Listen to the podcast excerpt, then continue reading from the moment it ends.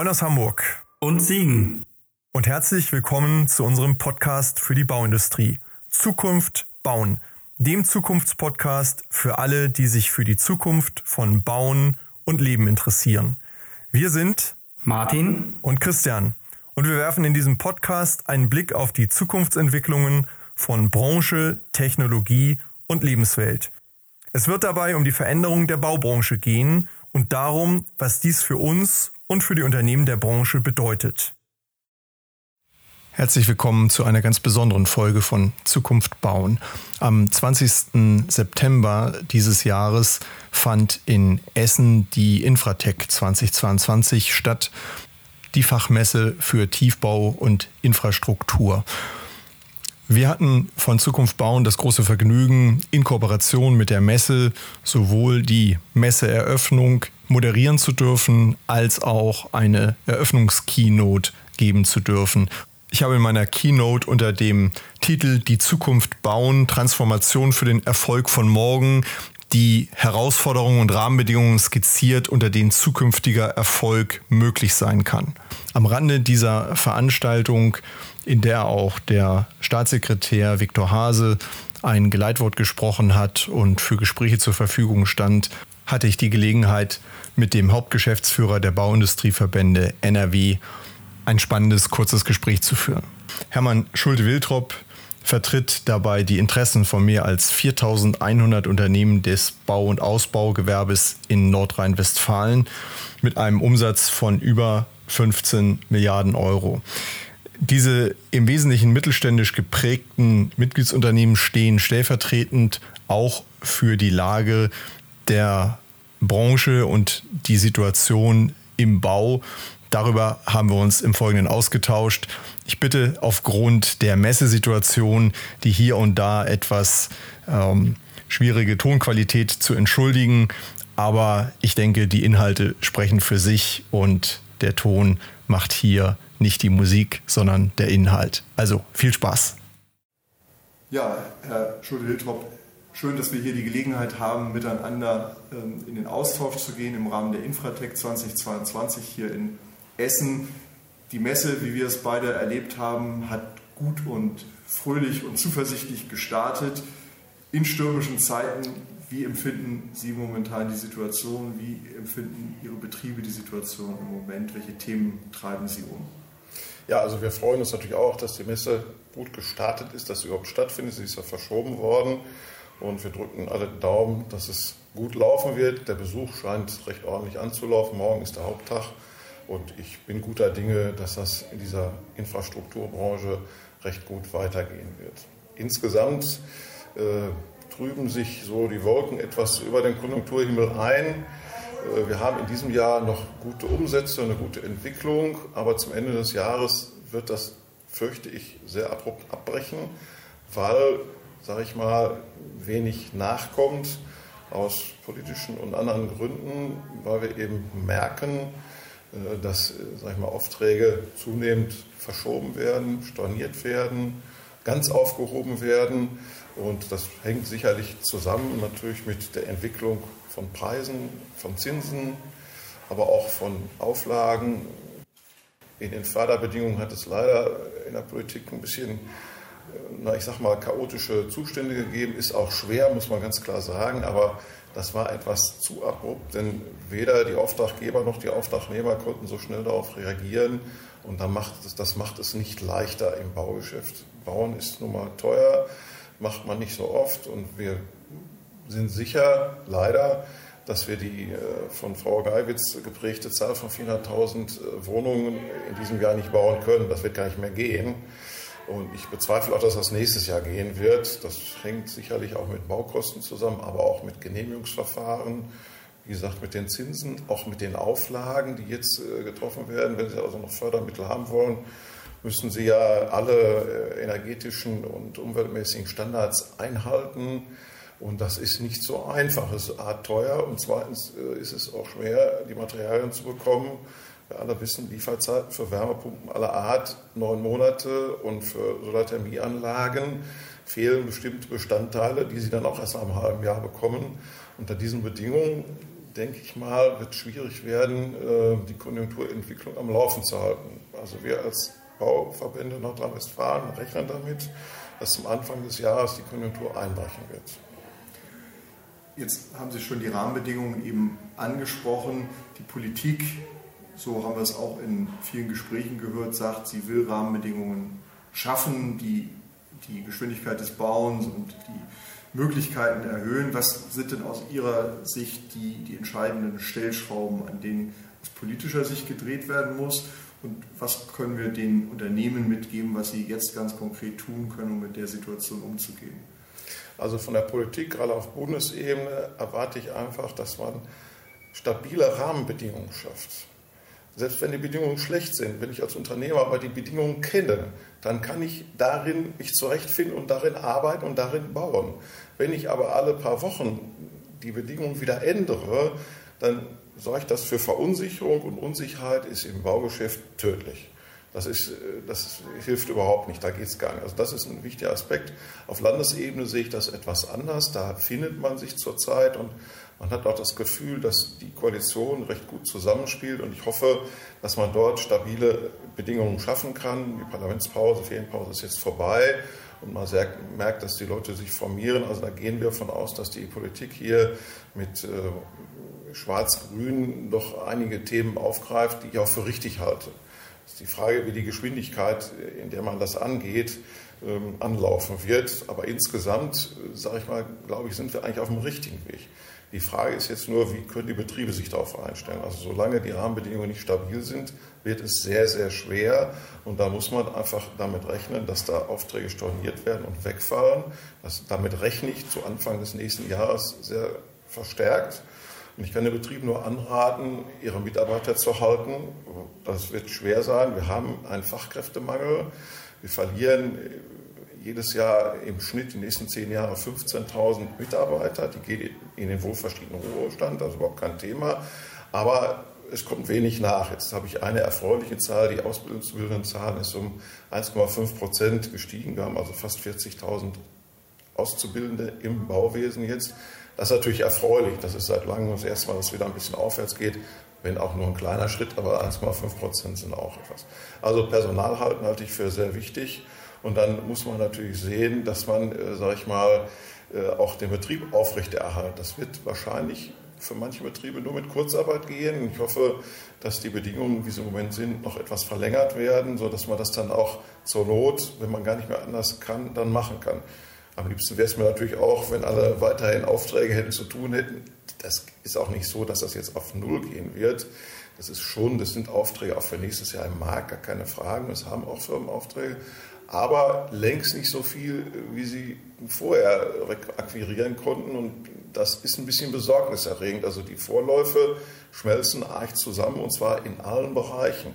Im Wohnungsbau, im Straßentiefbau, im Wirtschaftsbau, im öffentlichen Bau, also in allen Bereichen wird es enger. Der öffentliche Bau macht mir dabei noch am wenigsten Sorgen, aber ich sage mal, der Wohnungsbau, die Ziele sind nicht zu erreichen, das muss man einfach sehen. Und da wird es für die Betriebe, die im Wohnungsbau tätig sind, eben schwierig. Wir haben alle gelesen, Ein- und Zweifamilienhäuser sind die Baugenehmigungen drastisch zurückgegangen. Im Mehrgeschosswohnungsbau läuft es noch einigermaßen, aber eben auch mit rückläufigen Zahlen. Also der Wohnungsbau wird im nächsten Jahr, wie in diesem Jahr auch schon, sehr schwierig werden. Wirtschaftsbau haben wir leider durch die ganzen Krisen insbesondere gemerkt, dass die Automobilindustrie und die Zulieferer dazu, die teilweise hier in Nordrhein-Westfalen sitzen, eben nicht mehr die Auftragseingänge verzeichnen, wie es vorher war. Kann man auch verstehen, wie es Elektroautos kommen. Da wird jemand, der Benzintanks baut, wahrscheinlich keine neue Halle und keine neue Produktionsstätte bauen. Also auch da werden Aufträge verschoben oder zurückgenommen. Und das äh, deutet darauf hin, dass es nächstes Jahr schwierig wird. Ich kann also nur die Betriebe bitten, versucht die Mitarbeiter zu halten, euch über Wasser zu halten. Die neue Bundesregierung setzt ja verstärkt nicht mehr auf Neubau, sondern mehr auf Sanierung und Renovierungsarbeiten. Da sind Chancen drin. Die Bauleute waren immer schon sehr flexibel in diesen Dingen und können auch umstellen. Aber wenn man natürlich auf den Neubau spezialisiert war und jetzt ad hoc auf einmal da keine Aufträge mehr kommt, dann wird es schon schwierig, in diesen Sanierungsmarkt zu kommen. da erhoffe ich mir, dass man dann auch über die Förderschiene einiges bewegt, damit da ein bisschen Anreize geschaffen werden, dass äh, Immobilienunternehmen und Privatleute wieder etwas mehr investieren. Jetzt sind wir hier auf der Infratech. Wir haben über 200 Betriebe, die sich hier begegnen auf dieser Messe und viele tausend Besucher, die sich hier treffen werden. Ähm, in Angesicht dieser Situation, was kann man denen raten, wozu sollten sie diese Messe nutzen? Wir reden ja hier viel über Technologie, über Zusammenarbeit. Also bei, bei der Auftragslage können wir hier nicht viel verändern vor Ort, aber bei der Frage, wie wir vielleicht technologisch mit dem einen oder anderen Thema umgehen. Sehen Sie da, welche Potenziale ja, sehen Sie also da? Erstmal vorab möchte ich sagen, was mich sehr freut, dass auf dieser Messe zum ersten Mal auch öffentliche Auftraggeber vertreten sind. Das gab es bisher nicht. Das werte ich mal als positives Zeichen. Ansonsten müssen hier natürlich innovative Technologien vorgestellt werden. Das passiert auch. Recyclingmaßnahmen, Umweltmaßnahmen, CO2-Reduzierung in Baustoffen ist das Thema für die Zukunft. Äh, ich muss auch ganz ehrlich sagen, dass die Infrastruktur, der Infrastrukturbereich und die Straßen- und Tiefbauer, die ich vertrete, im Moment am wenigsten Sorgen machen, weil ich glaube, da sind wir uns alle darüber einig, muss was passieren. Der Staatssekretär hat es ja heute im Auditorium auch gesagt, dass da einiges äh, noch kommen wird, um die Dinge, die da sind, zu verbessern, zu erhalten. Das Straßennetz, das Schienennetz, die Wasserwege. Das ist alles in Nordrhein-Westfalen nicht mehr ganz so toll. Da muss was dran getan werden. Ich spreche jetzt gar nicht von der Hameltalbrücke, aber auch das ist ein Thema.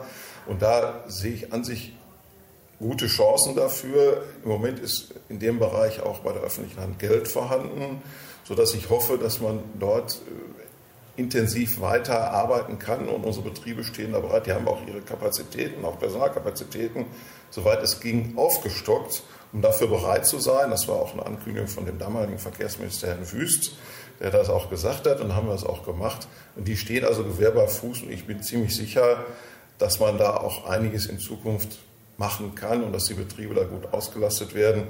Aber eben mit dem Hinweis auf diese Messe, dass man hier eben sehen kann, welche Baumaterialien gibt es, die neu sind, die CO2-freundlich sind, die also die Umwelt weniger belasten. Und ich bin sehr sicher, dass das auch in diesem Bereich in der Zukunft viel mehr zunehmen wird, dass danach gefragt werden wird vom Auftraggeber was für Materialien verbaut ihr, könnt ihr die Materialien verbauen, könnt ihr uns eine Aussage machen, wie hoch ist der CO2-Ausstoß davon, was sparen wir da ein.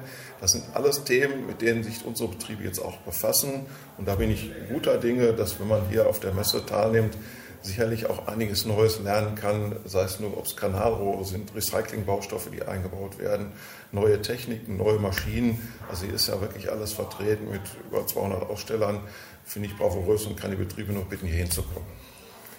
Herr Schulte-Hiltop, ich fasse das für mich nochmal zusammen. Wir brauchen stabile Rahmenbedingungen bei aller kritischen äh, momentanen Wirtschaftslage, in der wir sind.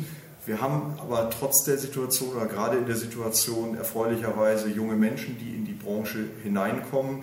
Wir können appellieren an die Betriebe, dass sie gerade das Personal halten und dass sie offen sind und sich mit den Zukunftsthemen beschäftigen, weil sie gebraucht werden, gerade wenn sie im Bereich Infrastruktur tätig sind und Tiefbau tätig sind.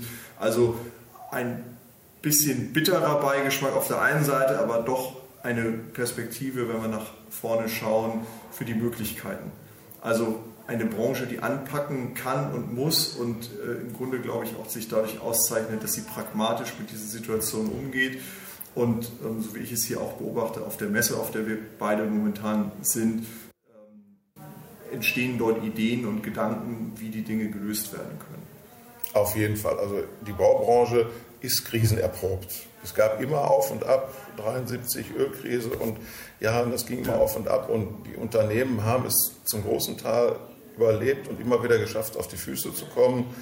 Jetzt hatten wir, muss man auch fairerweise sagen, mal seit 1998 sag ich mal, eine, eine positive Phase, die in ganz kleinen Schritten aufgegangen ist. Zum Schluss äh, war schon gewaltig die Fortschritte, was an Umsätzen und an Wohnungsbau und auch an Wirtschaftsbau getätigt worden ist. Jetzt äh, kommt eben eine etwas schlechtere Phase, aber ich bin sicher, dass die Betriebe damit umgehen können, wenn sie es schaffen, und da bin ich auch ganz sicher, sich auf neue Rahmenbedingungen einzustellen, auf neue umwelttechnische Bedingungen, die sie dann auch äh, erschaffen und einhalten müssen. Und ich glaube, da sind auch Riesenchancen drin. Also ich sehe das nicht nur so, dass wir jetzt eine schwierige Phase bekommen, sondern ich sehe da drin auch unglaubliche Chancen, auch für die Bauwirtschaft, mit neuen Materialien und neuen Techniken umweltfreundlich und nachhaltig in allen Bereichen des Baus tätig zu werden. Herr Schulde-Hiltrop, vielen Dank für diese positiven Worte zum Ende. Danke für Ihre Gedanken. Danke für den Input. Herzlichen Dank.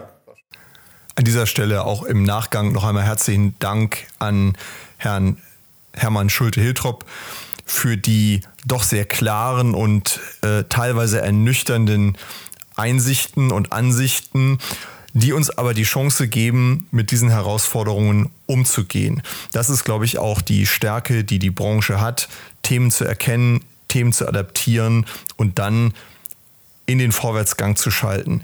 Das scheint mir auch hier im Blick auf die nächsten Jahre eine große Möglichkeit zu sein, um Zukunft weiter zu gestalten und nicht passiv in dieser Rolle zu verharren.